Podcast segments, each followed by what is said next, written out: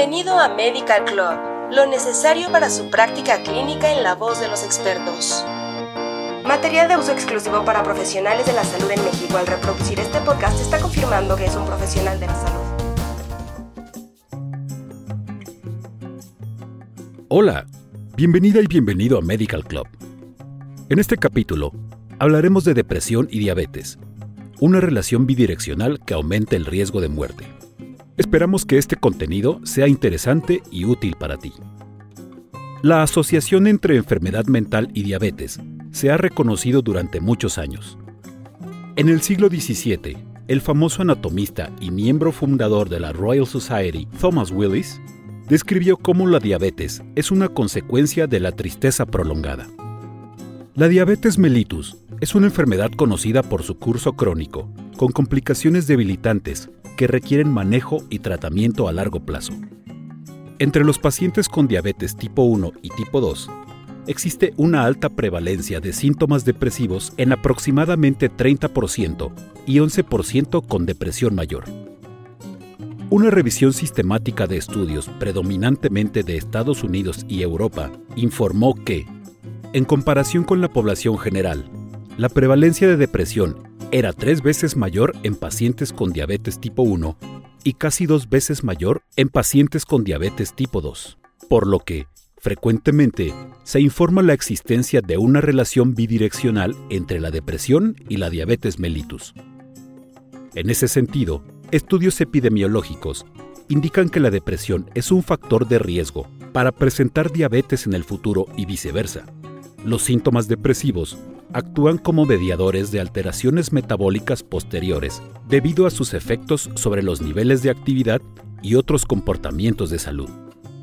La combinación de la diabetes y la depresión representa un desafío clínico importante, ya que los resultados de ambas afecciones empeoran con la presencia de la otra. La calidad de vida empeora, el autocontrol de la diabetes se altera, la incidencia de complicaciones aumenta y la esperanza de vida se reduce. Factores como una mala adherencia al tratamiento, un control glucémico subóptimo, mayores riesgos de complicaciones microvasculares y macrovasculares y mayores costos de atención médica se encuentran frecuentemente en personas diabéticas con depresión. Por ejemplo, un estudio con un seguimiento de 11 años reveló que el riesgo de úlceras del pie diabético aumentaba en pacientes con diabetes mellitus con depresión.